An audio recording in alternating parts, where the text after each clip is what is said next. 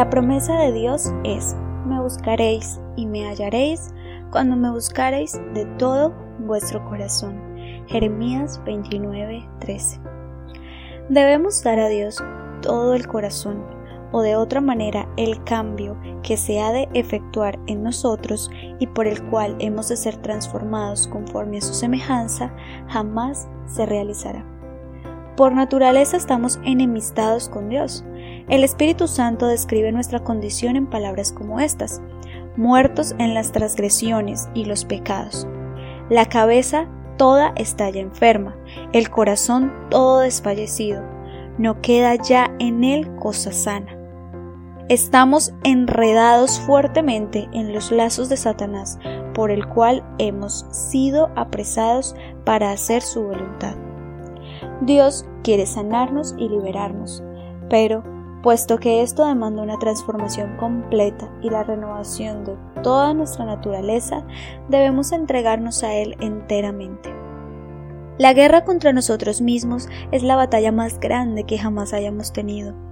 El rendirse a sí mismo, entregando todo a la voluntad de Dios, requiere una lucha. Más para que el alma sea renovada en santidad, debe someterse antes a Dios.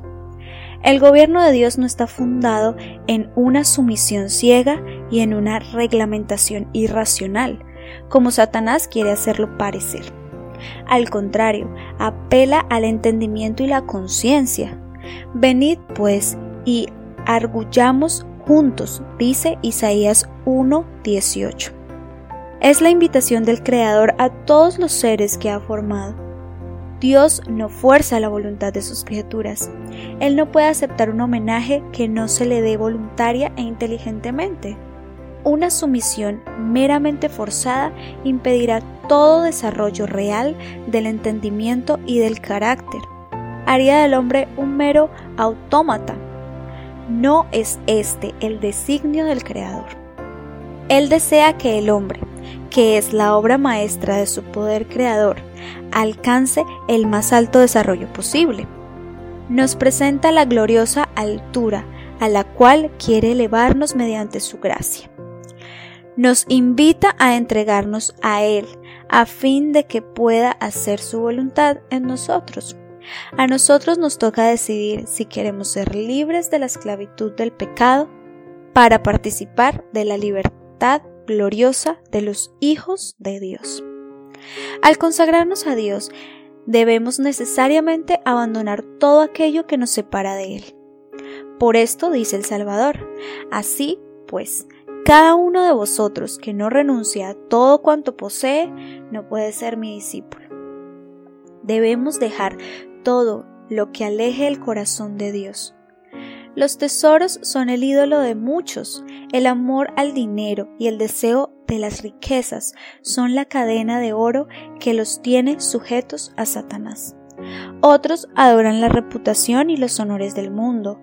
Una vida de comodidad egoísta, libre de responsabilidades, es el ídolo de otros. Mas deben romperse estos lazos de servidumbre.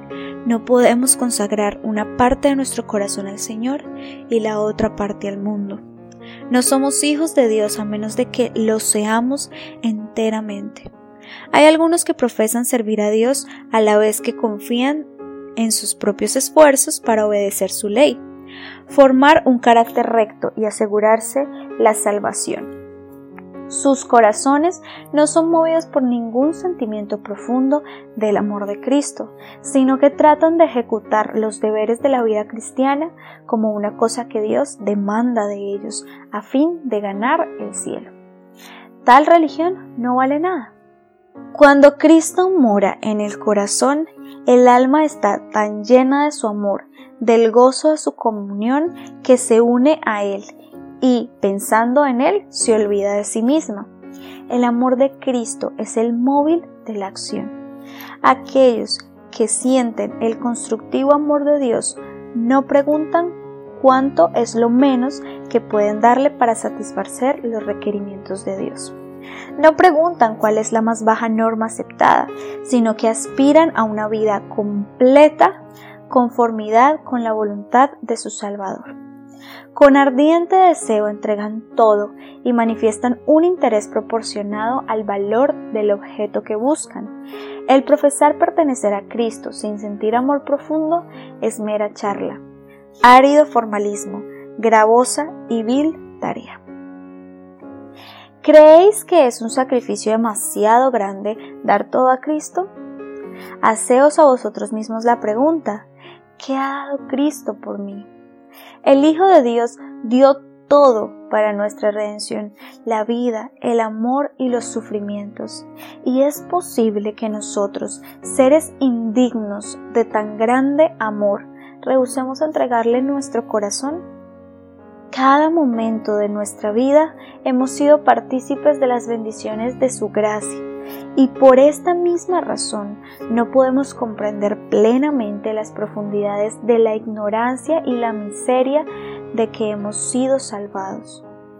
Es posible que veamos a aquel a quien traspasaron nuestros pecados y continuemos, sin embargo, menospreciando todo su amor y su sacrificio, viendo la humillación infinita del Señor de Gloria, murmuraremos porque no podemos entrar en la vida sino a costa de conflictos y humillación propia? Muchos corazones orgullosos preguntan, ¿por qué necesitamos arrepentirnos y humillarnos antes de poder tener la seguridad de que somos aceptados por Dios? Mirad a Cristo, en él no había pecado alguno, y, lo que es más, era el príncipe del cielo, mas por causa del hombre se hizo pecado con los transgresores fue contado, y él mismo llevó el pecado de muchos y por los transgresores intercedió. ¿Y qué abandonamos cuando damos todo? Un corazón corrompido para que Jesús lo purifique, para que lo limpie con su propia sangre y para que lo salve con su incomparable amor. Y sin embargo los hombres hallan difícil dejarlo todo me avergüenzo de oírlo decir y de escribirlo. Dios no nos pide que dejemos nada de lo que es para nuestro mayor provecho retener. En todo lo que hace, tiene presente la felicidad de sus hijos. Ojalá que todos aquellos que no han elegido seguir a Cristo pudieran comprender que Él tiene algo muchísimo mejor que ofrecerles que lo que están buscando por sí mismos el hombre hace el mayor perjuicio e injusticia a su propia alma cuando piensa y obra de un modo contrario a la voluntad de Dios. Ningún gozo real puede haber en la senda prohibida por aquel que conoce lo que es mejor y proyecta el bien de sus criaturas. El camino de la transgresión es el camino de la miseria y la destrucción. Es un error dar cabida al pensamiento de que Dios se complace en ver sufrir a sus hijos. Todo el cielo está interesado en la felicidad del hombre. Nuestro Padre Celestial no cierra las avenidas de gozo a ninguno de sus criaturas. Los requerimientos divinos nos llaman a rehuir todos los placeres que traen consigo sufrimiento y contratiempos, que nos cierran la puerta de la felicidad y del cielo. El Redentor del mundo acepta a los hombres tales como son, con todas sus necesidades, imperfecciones y debilidades, y no solamente los limpiará del pecado y les concederá redención por su sangre, sino que satisfará el anhelo de todos los que consientan en llevar su yugo y su carga. Es su designio impartir paz y descanso a todos los que acudan a Él en busca del pan de vida. Solamente demanda de nosotros que cumplamos los deberes que guían nuestros pasos a las alturas de la felicidad, a las cuales los desobedientes nunca pueden llegar. La verdadera vida de gozo del alma es tener a Cristo, la esperanza de gloria, modelado Muchos dicen, ¿cómo me entregaré a Dios? Deseáis hacer su voluntad, mas sois moralmente débiles, sujetos a la duda y dominados por los hábitos de vuestra mala vida. Vuestras promesas y resoluciones son tan frágiles como telas de araña. No podéis gobernar vuestros pensamientos, impulsos y afectos. El conocimiento de vuestras promesas no cumplidas y de vuestros votos quebrantados debilita vuestra confianza en vuestra propia sinceridad y os induce a sentir que Dios no puede aceptaros. Mas no necesitáis desesperar. Lo que necesitáis comprender es la verdadera fuerza de la voluntad. Este es el poder que gobierna la naturaleza del hombre, el poder de decidir o de elegir. Todas las cosas dependen de la correcta acción de la voluntad. Dios ha dejado a los hombres el poder de elegir. Depende de ellos el ejercerlo. No podéis cambiar vuestro corazón, ni dar por vosotros mismos sus afectos a Dios, pero podéis elegir servirle podéis darle vuestra voluntad para que Él obre en vosotros, tanto el querer como el hacer, según su voluntad. De ese modo vuestra naturaleza entera estará bajo el dominio del Espíritu de Cristo. Vuestros afectos se concentrarán en Él y vuestros pensamientos se pondrán en armonía con Él. Desear ser bondadosos y santos es rectísimo, pero si solo llegáis hasta allí, de nada os valdrá muchos se perderán esperando y deseando ser cristianos. No llegan al punto de dar su voluntad a Dios. No eligen ser cristianos ahora. Por medio del debido ejercicio de la voluntad puede obrarse un cambio completo en vuestra vida.